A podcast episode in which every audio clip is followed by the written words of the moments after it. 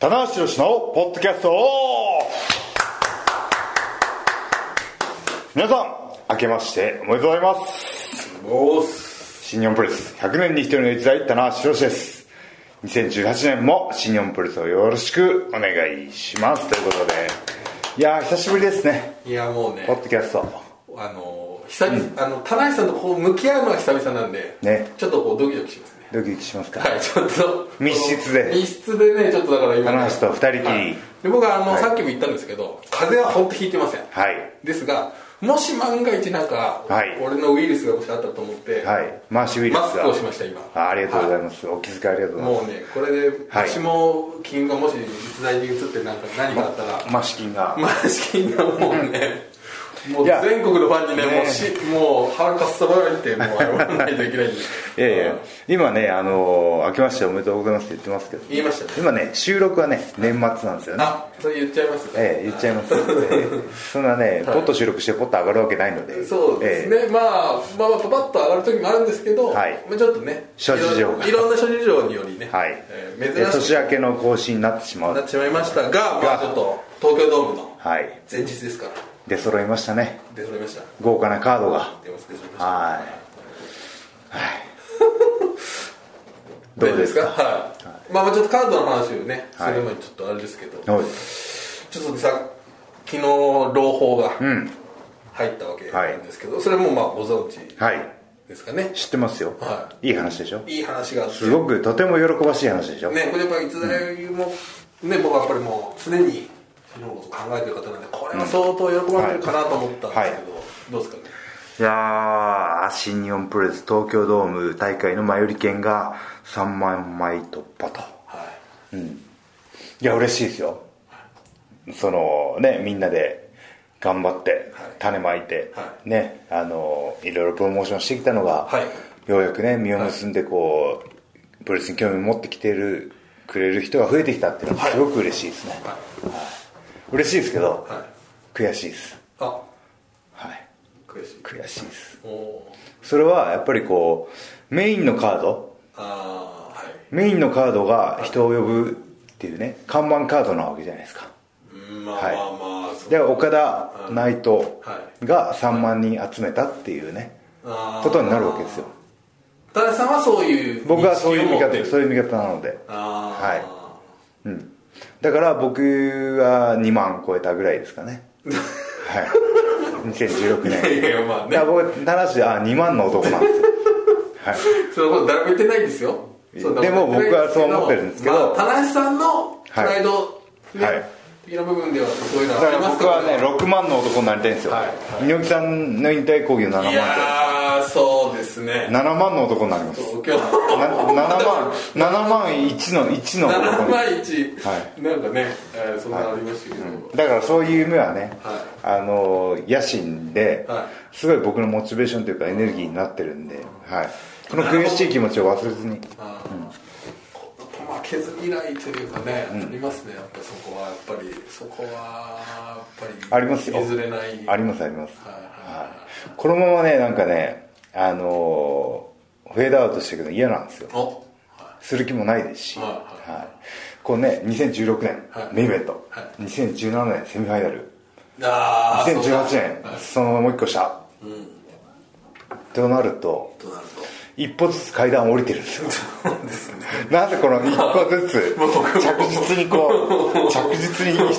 一段ずつ下がってい俺くも何と言っていいなんて申し上げていいやらいや何も言わなくていいんですけどそうですねそういう現実がねんあるわけですよ、はいはい、これで一歩ずつ上がるとお来年セミファイナルになってしままうたのぐでるっと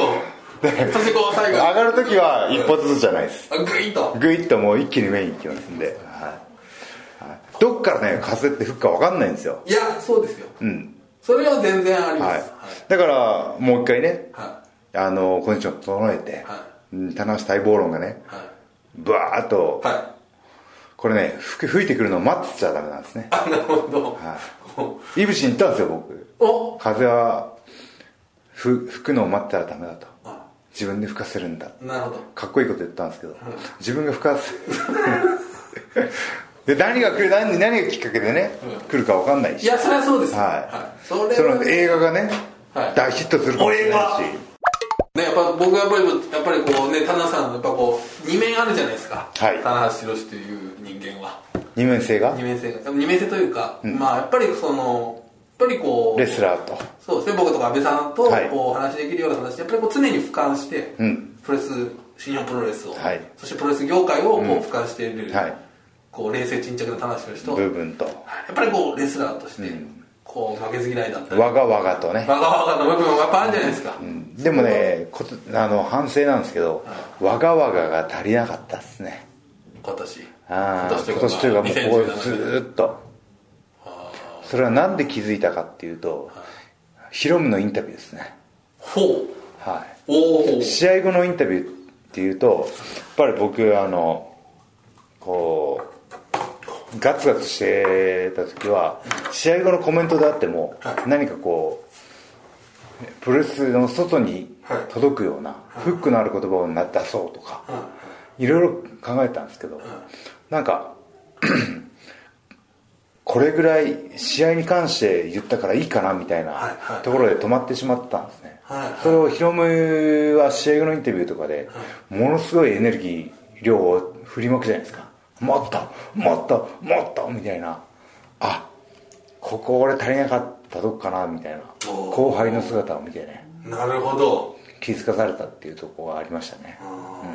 そこをねでもちゃんとこう拾えるっていうのはこれやっぱりあれですよやっぱ進化してるといういやーもっとねねえもっと頑張りたいんですけどねはい、うん、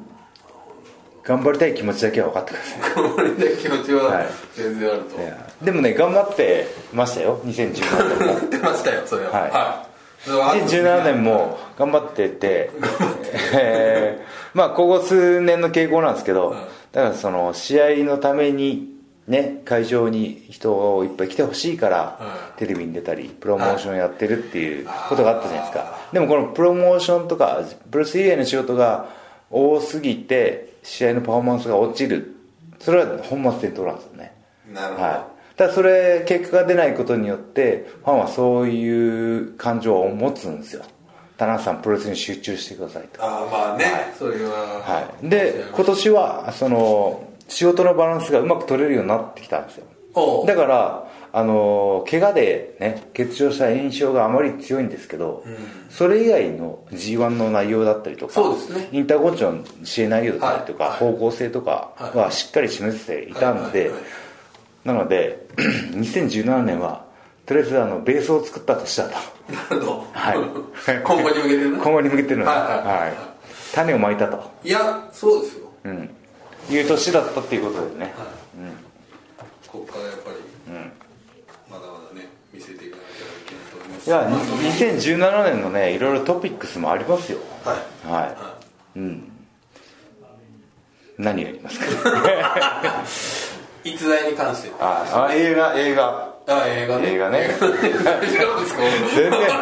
全然プロレス関係なくないいやでもそうかそうですよね、でもまあ確かにそういう部分も、ねあのー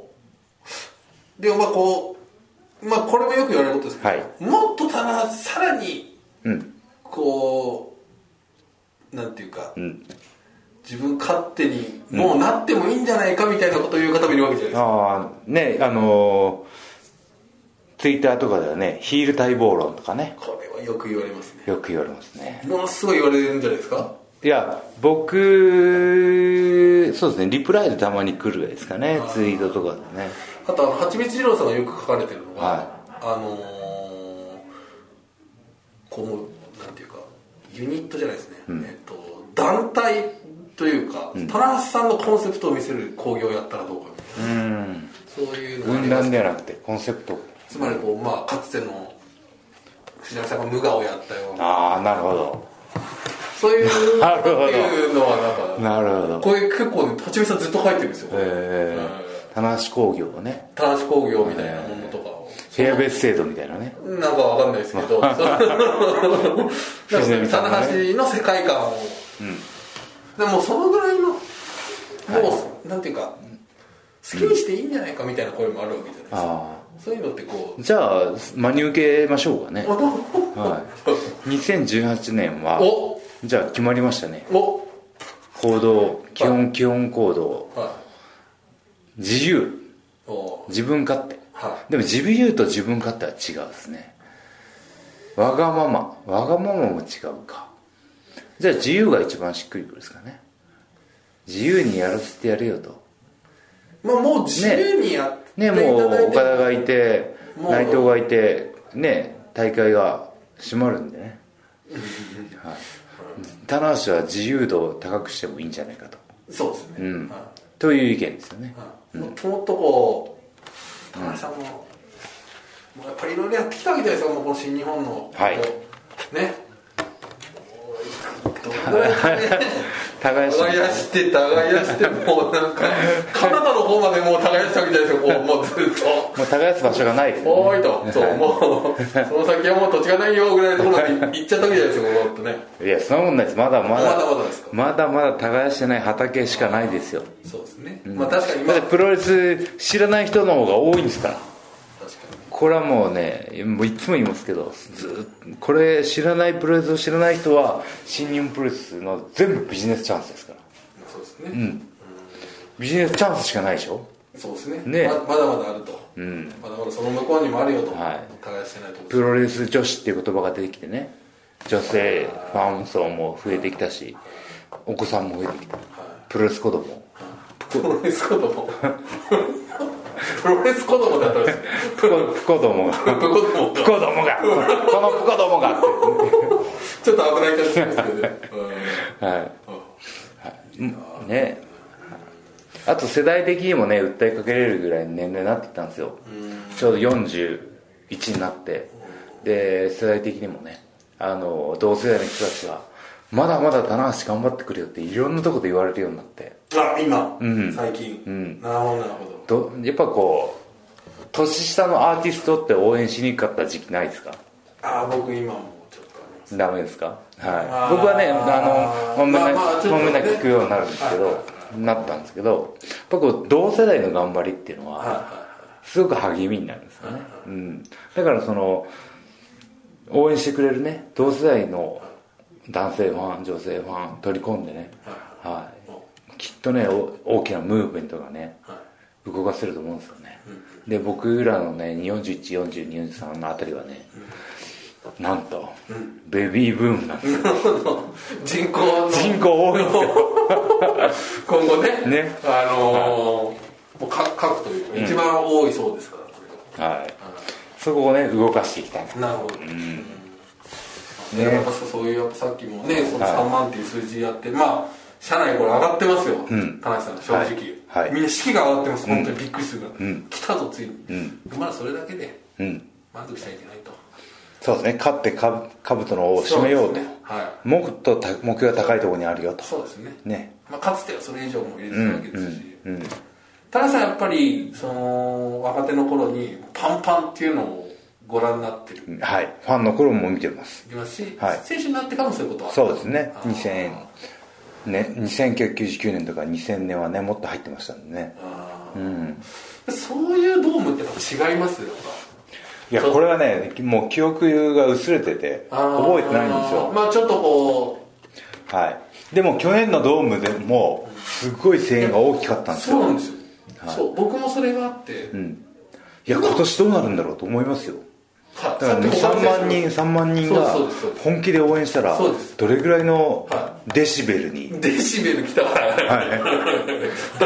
デシベル測定器あるじゃないですかデシベルはいあの大江選手権のやつああーなるほどれ客席に設お置しましおょうよ設置しましょうで、まあこれもうあそれは面白い面い白い あの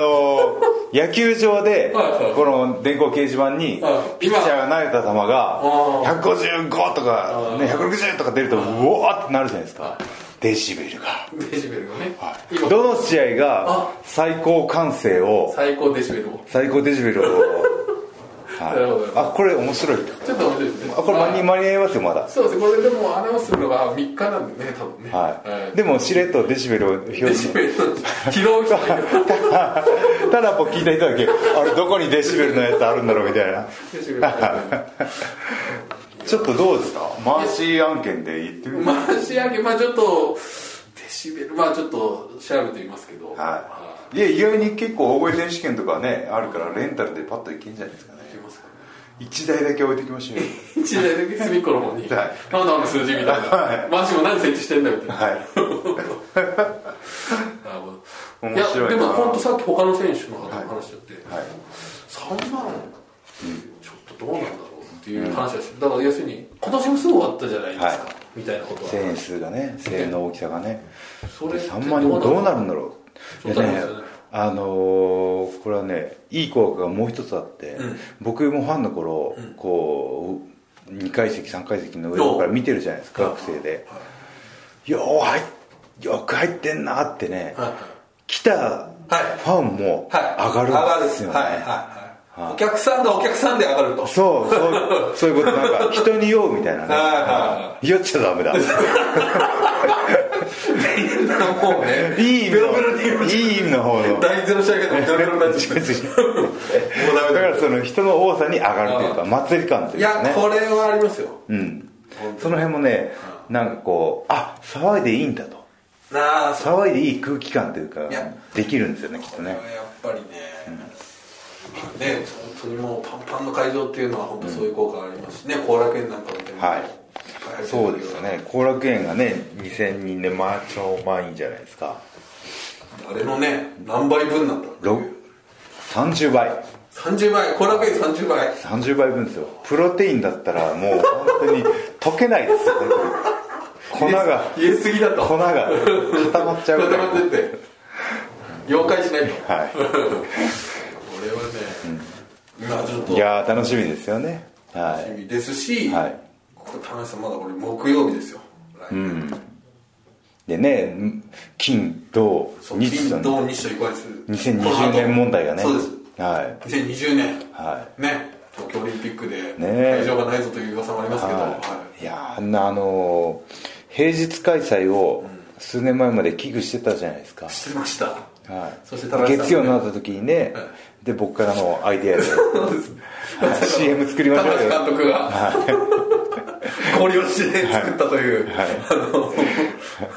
のありましたねしかもプロレス行こうぜのキャッチコピーの時ですそようねですね、はあい、プロレスファンは4が日ってあねりまし懐かしいですねもう完全に過去の 異物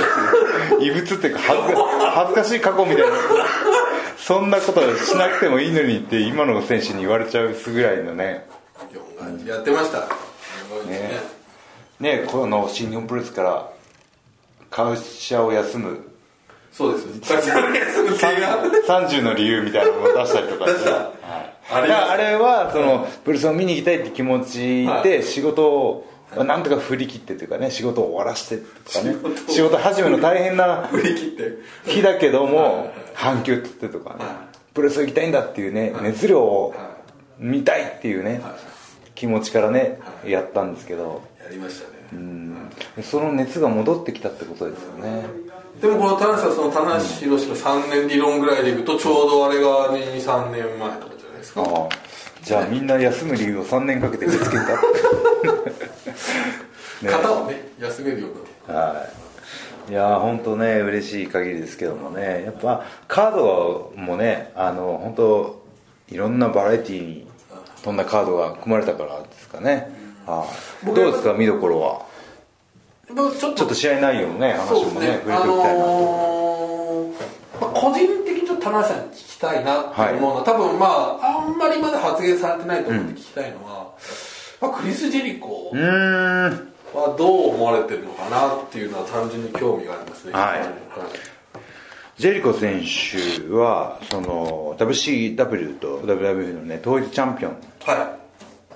アンなんたらチャンピオンねとなんか統一チャンピオンみたいいなあのまあディスんザ・ロックとストーンコールドを一夜にして、はい2人とも破ったっていうね、ビッグサプライズの、はなので、 あのーあれなんですよ、タイプ的には、実は近いかなと思ってるんい、いですよやね。これ言われてる人多いですようんどうですか、はいあのーもちろんね、ライオンサルトとか、い華麗な飛び技もあるんですけど、その、まあ、この間のね、自分のし、僕の試合だと11月のいぶし戦だったりとかすると、やっぱいぶしの華麗な動きがファンの歓声を誘うわけじゃないですか。うん、だからこうなんか相手の良さをうまく引き出して、自分のペースで試合していくっていう選手かなっていうイメージなんですよ、最後にはこっちにこうあるそうとですねしちゃうみたいな感じの、はいだからこ棚橋ジェリコはあまりイメージできないんですよねれあ逆にはいちょっと似てるから、はいあ引き出し合えればいいんですけどねあお互いにちょっと、 ね牽制し合っちゃうみたいなこれだからねこの間僕あの斎藤文彦さんはいはいジェリコの話ふみさんはこれ棚橋宏が引っかかるんじゃないかと、い、うん、あジェジェリコさんのジェねリコの中で、うんいや嬉しいですねふみさんがああやってねしっかりその新日本のはインタビューやってくれるの初めてはじめ僕が入ってからは初めてねですごい分かりやすかったはいあれはちょっとこうちょっと僕使命感があって、やっぱずっと文斎藤さん大好きだったんですけど、うんシュープロのねずっとコラムも連載されてるるねボーイズはボーイズっていうのがあってで、でもやっぱりこうどっちかというとアメリカンプロレス、今も WWE のね解説もやられてますからちょっとこうどのタイミングで行ったらいいのかって思ったんですけど、ここだうんここでしたね今しかない、と思いましたねしかもすごいでもニュートラルですねそうですね見方が、うんはい生き方がすごいなと思ってねうんいや素晴らしいインタビューでしたね回しグッジョブですいよやいや、珍しく僕は菅林さんに褒められましたね、んマジあれすごいいいよって言われて、いやジェリコさんはもちろんねアメリカで超スーパースターだしね、あの WWE ファンからは有名なんですけはいはいど新日本ファンそうですね新日本のファンが全員知ってるかっていうとそうではないし、えー知ってるファンはその WAR の頃のライン運動とかね、はい、クリス・ジェリコさんで止まってるんですね、はいはいでまあ、それがやっぱりこう福岡の反応でちょっと出たじゃないですかはいちそうょっとですシビアなことを言うとね、はい僕もそう思いましたははいい、ははいいあれまた都内のコラケンオールでやったら、はうわージェリコ来たーってなるんですけおっどしゃやっる通りですはいぱ福岡の方はお誰か来たけど誰だろうっていうはい人もいたと思うんですよね、うんそこはまあワールドで、あの撮ってるんで、ね、世界にはねもちろん広がってるんですけど世会界的に場の反応としてねちょっと意外と、だかあれらっていうのはああいうねふみさんのね丁寧なあのージェリコさんが分かるインタビューっていうのはすごい大事ですよねうんふみ、さんに僕のなんかインタビューやってもらもうう面白いですね、はい今度やってみましょうか、い、ややっぱねアメリカンプロレス視点から見た棚橋宏っていうのはね、でも一番最初におっしゃってましたよ、はい棚橋宏っていうふうにへ棚橋さんが聞いえて僕ね一回だけお会いしたことあるのかなご挨拶して、えーちょっとねでもこの、まあ、世代的にはやっぱり田中さんよりは上というかどっちかといそううとです第ね三世代ぐらいなんですけど、はいはいこのジェリコさんが今新日本に来たっていうのはど,、どういうふうになんか捉えてるんですか新日本に来たっていういやあ来るんだと思ってああはいびっくりしましたねはいそのフットワークの軽さというはいか、はいそうですねいうんま、 WWE とのね契約どうなってるかねちょっと分かんないだによくわかんないですよよくねわかんないんですけど、やっぱそういうのを超越したスターというかね、はいあとねホージーですか、ロックマンでやってるんじゃないですか、はいそうですそこもちょっとねそうですね、、はいろいろと片やこっちはエアギターですけどねあと海さんも言ってましたけど自伝を自分で書いちゃうとかああいや本当多彩ですよね才能がね音楽もできて文章も書けてプロレスマイク日本に誰かいますかねでもいう話をしたら俺ださんが言ったの はそうです俺だいた棚橋宏だったんですだから棚橋さんも今後の 今後のことを考えるときにジェリコさんの今のうんジェリコさんの生き方生的きな方がすごい棚橋のヒントになるんじゃない変かなと言い方をおっしゃってましたねだから僕もすごいなんかそれは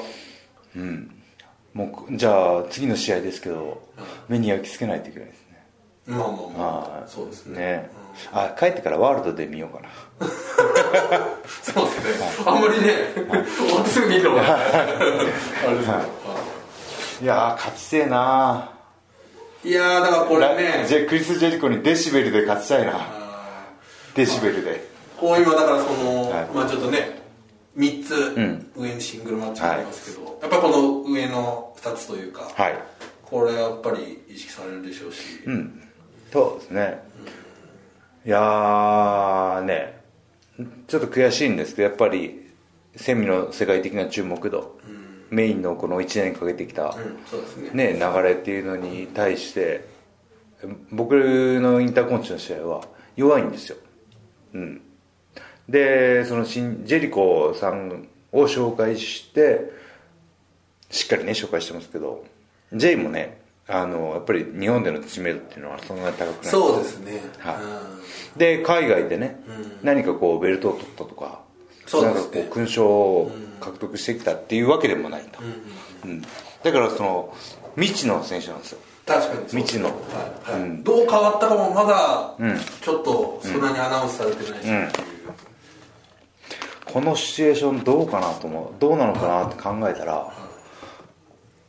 あのーワンシリーズに誰か新しい外国人が来日してくるような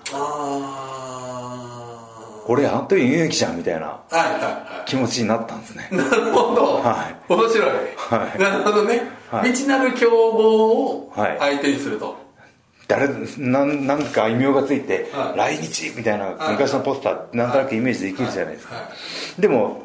ね今ほど SNS も何にもない情報がない状態で、会場に来るだけのファンっていうのは、ポスターからしかねいはポスターとかしか、まあい極極端な話出てきて初めて見る選いは手が多かったわけですよ当時ねい昔はね昔、はいはいその状況でこう試合を盛り上げてきたのがやっぱ猪木さんであったり、当時うのーん藤波さんだったりトップが、トップの選手なわけじゃないですか、そうですね煽り V とかなかったですからね、は昔はねい、だからこれができるかどうかっていうのは、はいはあの その昔のね往年の名レスラーに並べるかどうかっていうおー新しいしなんかこのテストケースチとャレいうンかジングというか、うんはいっていうふうにプラスに取られたらすっげえ楽しくなってきてあそうですよいや、はなんか実は僕もそういうことちょっと思ってて、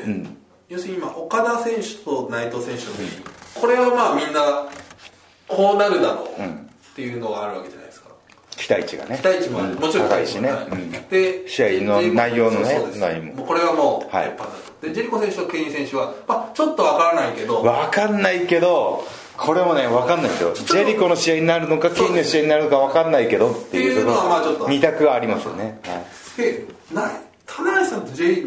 の試合は本当にわからないみたいな、だからみんなこうそこだけにちょっとねこれは言い方がちょっとねこう、こうポカッとしてるんですよはいそこの試合だけイメージがついてないんですよ、はいポカッとしてるんですだからもうこれは意外とはい実は、んすげえいいんじゃないかっていう気がするんですよ何が始まるのかってそうないんうでねはなんか想像がみんなついてないんですよ、んそこが面白いですいよなんで想像つかないかわかりますなんで しょう 僕も想像ついてないから前哨戦がね、結局なんかそうですね前哨戦ゼロとビッグマッチって今最近ないですもんねそうですねまあ大阪城ホールも僕復欠場明けからの復帰戦だったしあーはい今回東京ドームも軽傷からの復帰戦なんですよ、うん、そうそうまあそういう意味ではご経験はあるけど、はいまあそのはい未知な選手っていうジェイねっていうねこれはちょっとでもその当時の選手が出てきたんだから、俺もできるはずだと思ってますなるほど、んはいはいはい、まあこういわゆるこう試合の中でまたその煽り部位があるみたいなそうですねだから試合が始まってどういう選手か分からした上で完璧に仕留めるというかね それがアントニオ猪木さんがやってたことですよね、そうですねなるほどこういう選手なんだおみしがしっかり見せた上でっていう、そうですねだからそれんそれをやるためにはやっぱ猪木さんのね風車理論っていうかね9引き出して10勝つっていうか10で勝つっていうねうん9引き出して8で負けないようにそうです ねあ高橋8かよみたいなそこはちょっとね9引き出したのに気になるところ高橋8かよみたいな、ところですけど、はいちょっとねだから J 選手もなんかこう、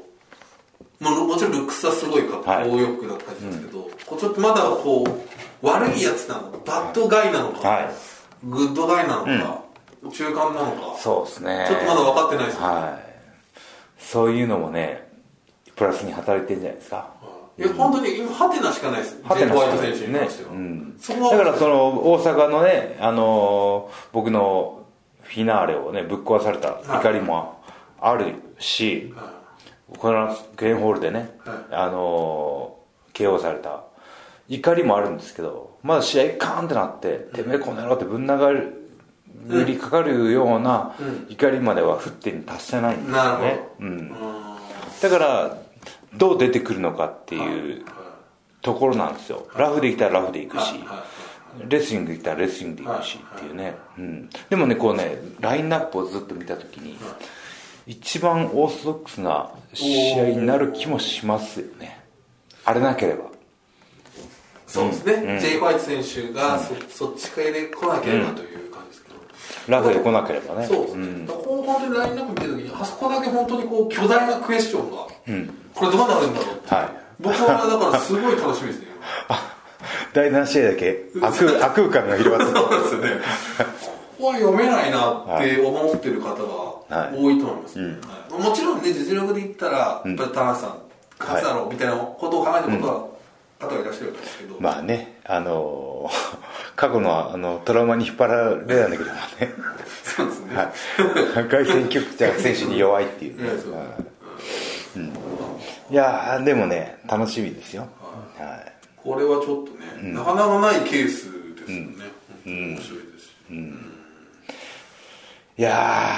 ーなんかねあのーちょっとマイナスなことを言いますと、マイナスはいセミメインを前にはいのカードの,、はの話題性を前に、はセミあのセミの前って弱いじゃないですか第7試合っていうのは、あはい、みんなねちょっと休憩しに行くんじゃないかなとおおートイレに行ったりはいはいは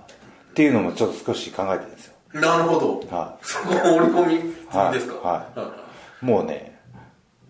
トイレに行ってるうちに大歓声が巻き起こるようなおーえ何が起きてんのみたいなここまあ手洗わなくていいやみたいななんだっけなるほど早く戻んないとみたいなっなるほどていうようなね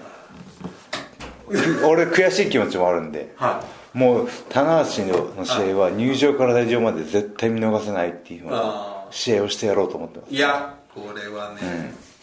いや僕本当にね、楽しみですよ本当にこの試合はまああとね棚橋が縁起物っていうのもありますよね人間の縁起物あの七福神のご的なご利益みたいなはいなんかその新年1月4日そうですね棚橋をの姿を見とくと1年無病息災と、あそんなのありますよええなかったでしたっそれちょっと発言的け、な話ですから、ええ大丈夫です初詣です初詣お棚橋詣はいあの初日の出が上がってきますあぐーっとぐーっとうんお棚橋という太陽がぐライジーンっグとさんがグッと上がってきますんで ライジングサンってねはいまあその支援に対してのモチベーションはすごく高いんでいやご心配なく僕ははいこれはしかもこのねこの田中さんのその負けん気もある,、あるでしょうしはい、これはちょっと2016年2017年ねドームでつまずいてますんでねうーんはなるほど今年はドームからスタートダッシュかけてはいはいはいいい1年にしますんでね、はいいやー棚橋ファンはねだいぶストレス溜まってると思いますよこれはねはいあ怪我もあったしね、はいはい、スカッとしたーはい棚橋ファンが嬉しい1年にしますあと注目カードはいやーどうですかね僕ね放映すごく楽しみです自あー分の1個前の試合ですけど、なるほどはい、4人が4人、はい実力者なんですよはいはいはまあもうもう当然 そうですね当然なんですけどいちょっと相手だけちょっとダメとかそういうのないですもんねカラーも違うはい選手ばっかりなんですよああなるほどさすがにマーティーでしょ櫛田でしょマーティーもオールラウンダーで一癖あるし櫛田はねおもう本当オールラウンダーだしでトビアスのオスプレイと、えーヒロムねあのか何しでかすか分かんないヒロムとこんだけね個性バラバラしかもトップどころこれねジュニアはやっぱりね黄金時代来まし来てますねこれやっぱりこう4人の意味があるというか、これも北選手もおっしゃってたんですけど、僕はやっぱこう特にスカル選手が入ってるところが憎いなっていう、ね、こう言うたらヒロム選手オスプレイ選手櫛田選手だとまあこうある程度こうね、はいまとまりがあるという感じがします、ここにやっぱスカル選手が入ることによってことまあ、ディスカルはね、本当実力者ですねは。しかもあいつ多分苦労人ですよ。苦労人。結構年齢もね、はい出ますしねあれなんて言うんですかビリアンですかバリアンですかビレインビレイン ?VILLA、はいちょっと読めないんですけど読めないです、けど 僕も読めないんですけど、ビリアンじゃないビラン美がヴィランなヴィランかまあ、悪悪感とか悪役みたいなことのはい話ね意味みたいですねはいただ意外とそうなんですよあのスペルがはい、はヴィランではないんですよなんかちょっとこう、はい違いますい、ちょっと日本人には読めないスペルなん ですよね、そうなんですよねなんですけどああのねあそこにたどり着く前のマーティを見てるんですよあイイギギリリススで遠征でそれ中村さんとやった時とかですかそうですねあの頃もそうですねあの頃はもう本当なん、はいあんまり色がない選手、はいはいまあでも向こうもねスター選手でしたけど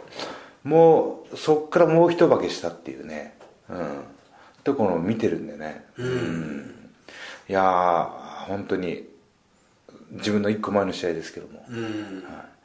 一もう個前の試合っていうのはでもはいさすがに見られないですよね、は見い、るでことは完成だけが届いてくるんであこうやって体を動かしながらそうですね惑星時間体を温めながらビジョンとかはあえて見ないあビジョンも見えますけどね控室にもモニター置いてありますし、はい、ただね盛り上げすぎると後の出番の選手はプレッシャーになりますよ、あーそれをこうあんまりはい、あんまりデジベルを上げないで ほしいそう頭にしとけと最高デジベル最高デジベルは俺が出す俺かが出すから待っとけと、なるら、はい、あとあのーあのーコーディがねベルトを失っちゃいましたけどいやいぶしコーディが第3試合ほどっあてれこれはもちょっとくせ者これはこの合試合が第3試合かっていうちょっとね前哨戦終わると見たんですけどおはいあの2人手が合うっすねああそうですかあ田中さんから見るとああ面白い、えーなんか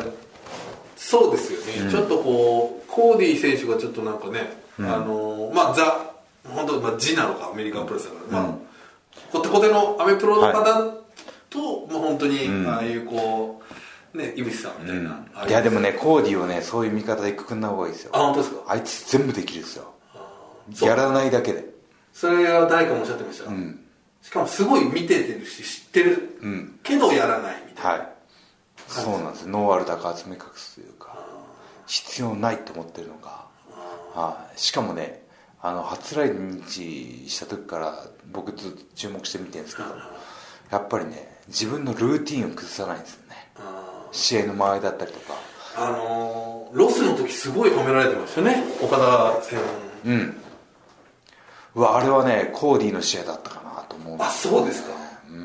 これちょっとね日本のファンからすると、んやっぱ岡田さんの試合かなって思うんですけど、やっぱそうは違いますよ、うん、ははいかなんかねやっぱ一個一個の動きあはとかねすごい自信にあふれてるんですよね、あうんあの自信をね、いぶしが崩せるかどうかっていう、あなるほどはい、だから、コーディね、メンタル超強いですよ、なあ、はいはいはいはいはい、片やメンタルに不安がある、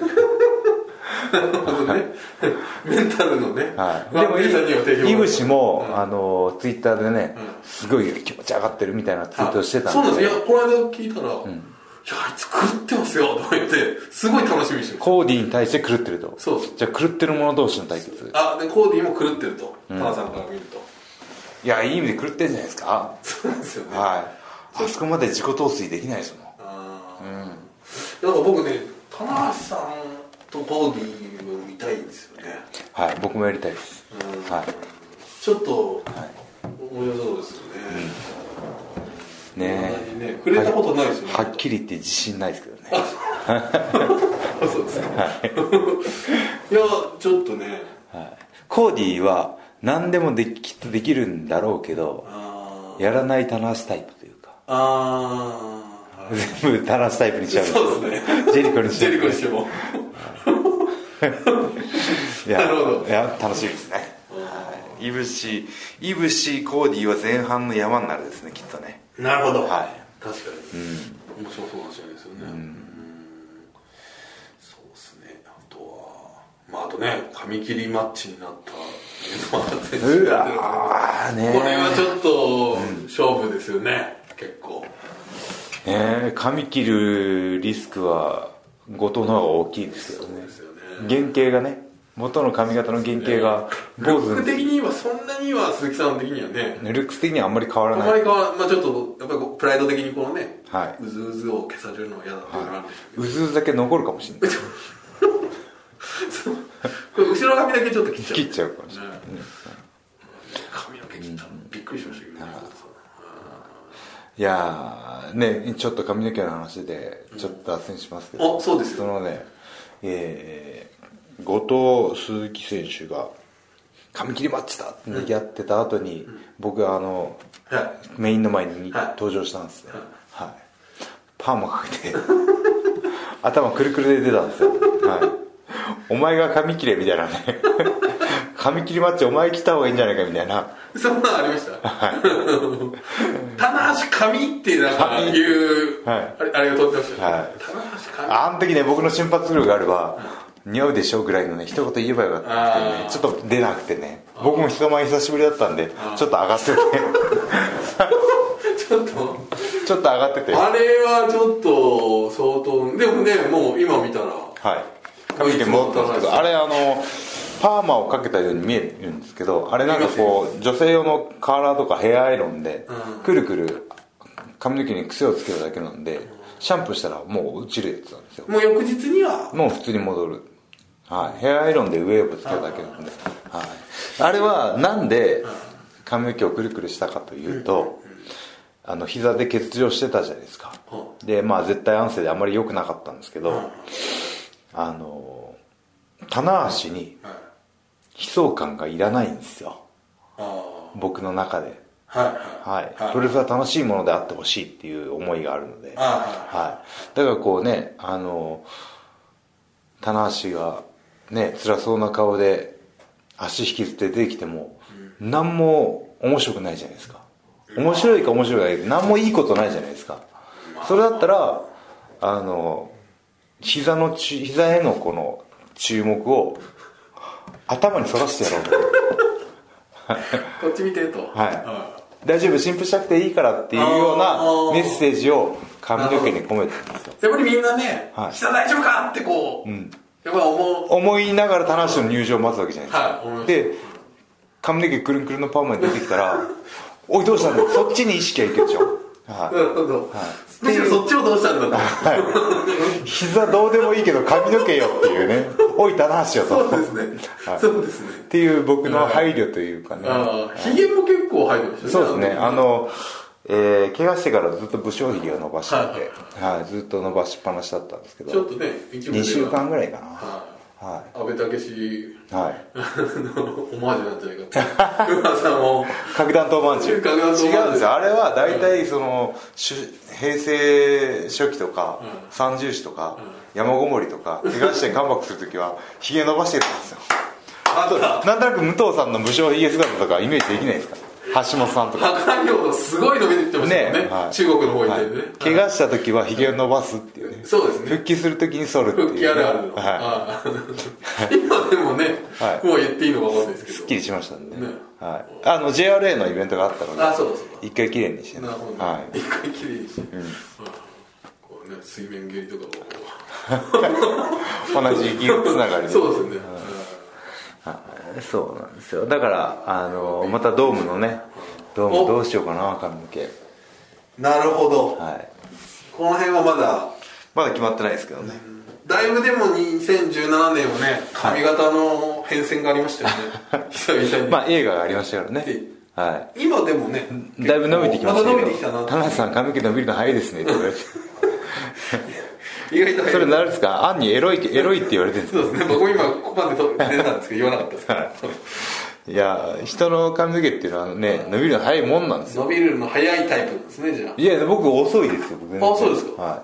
他人が見るといそうですねあ早いなっていうんですけど、いやーね本当にその1月4日のポニーテールから始まってそうですねなんかねありましたねエクポニーテールエクステで赤白入れたりありとましたかでまあ映画でねはい黒の短髪に戻ってでそこから瞑想が始まるんですけ ど自分自分の切ってしまった髪の毛に持て余して何が正解か分かんなくなっちゃって ポンパドールしたりとか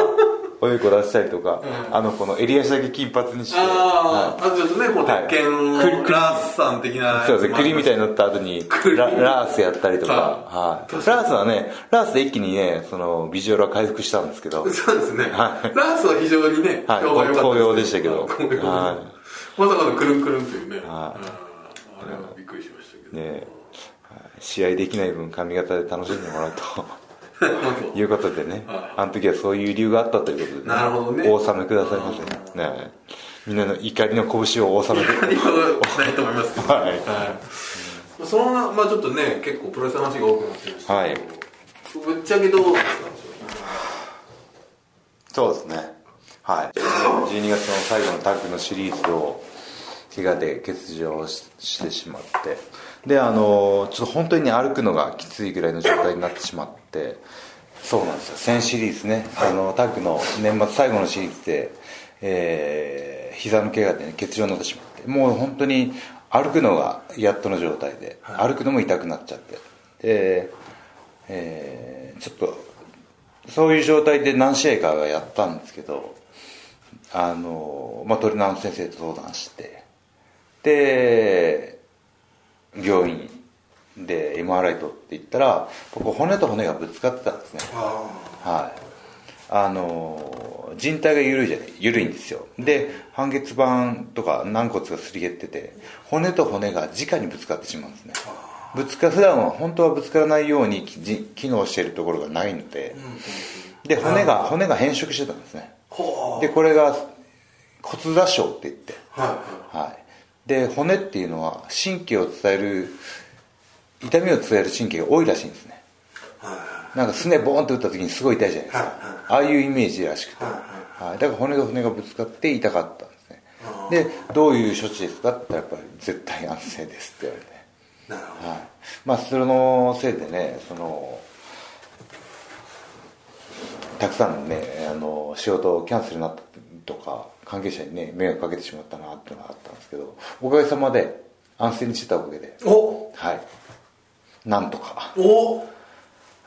なんとかなんとか歩けるようになりましあたあそう ですねまあまだこのね東京ドーム大会まあ今大体10日前ぐらいですけど10日前で、えーまだ走ってないですねなるこほどれから走る練習に入りますリハビリで、は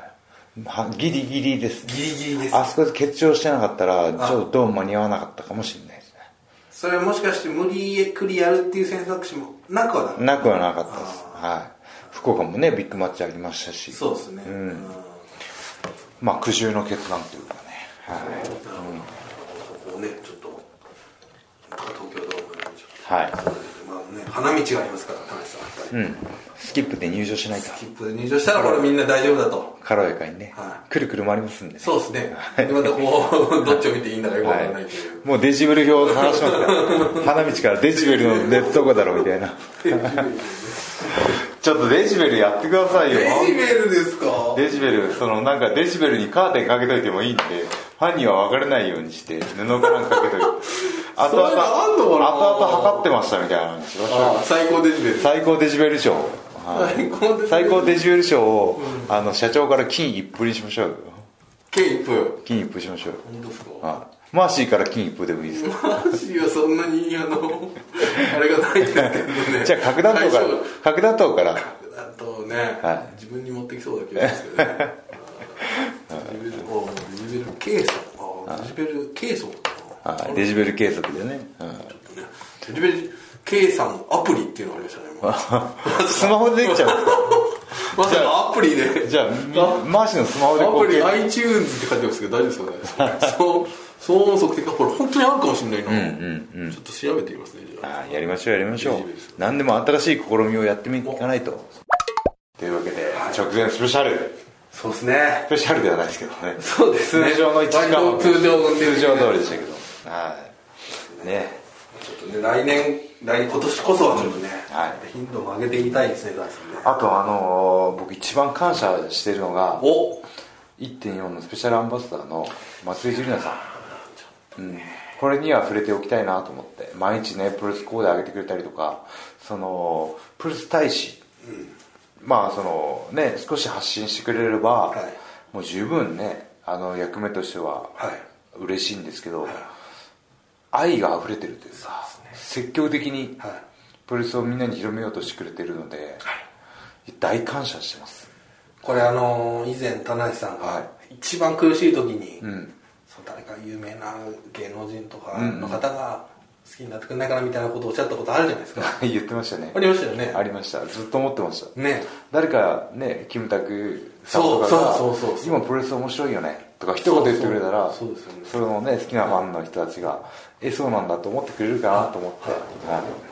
それがね実際こう今まさにやってますよはい、でだこかれらジュニアさんのファンとかねはい AKB とかはねね SKE とかのファンの方が別に興味を実際持ってくれてるんですよね僕ねこれ本当にまあちょっといろいろと僕もインタビューさせていただいたりとか、いろいろとその今ジュニアさん関連でいろいろ動いてる方に聞くと、これねものすごいんですよその協力体制が、熱量がね半端じゃないです、はい毎回その、ね、違う種類のプロレスを着て、は違う場所で撮影するっていうひと手間をかけてはいツイートしてくれてるんですよね、うん、これ多分もうものすごい本当情熱ですね、これ本当にもうねいやプロレスがね好きになってくれたんですそようですきっとねはい、もう本当に刺さってますよあの,、あの方はね、はいい、やー嬉しいっすよねはいね本当にあのプロレスファンの皆さんもねは僕と同じ気持ちでいてほしいなと思っい、ておは大感謝いはいは大感い謝こんな強力な協力的なねはい松井ジャンさんをその AKB 投票で1位にそうですね、はいこれは今度僕らのね今度プロレスワンが今度プロレスワンが立ち上がる恩返ししましょうよはいそうですねねはいあよかったこれ最後に言おうと思ってたいや本当すごいですはいジュリナさんはね、第ジュリナコールでドームに向かいましょうそうですねはいはいそしたら一番のデシベルを受けるね 最終的に、ね、そこがみたいなジュリナが持っていたと いう 大落ちがねあるかもしれないですけど、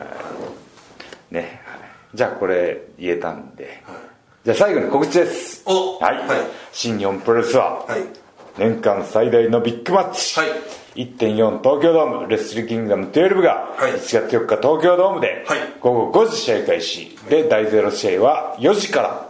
というわけではい少し早めに来てねそうですねねこれはね一日プロレス楽しんでほしいですねはいちょっとまだねどうにかなるかわかんないですけど、まあね、地方でどうしても来れないという方は、ニュースジャパンワールドで、あありますとから、テラスチャンネルとか、そうですねもうありますいろいのろでとありねます。かありますのでね。ぜひね、あのーオンタイムで、ライブで見てもらって、えーツイートとかもしてもらってね、はい。トレンドの上位に、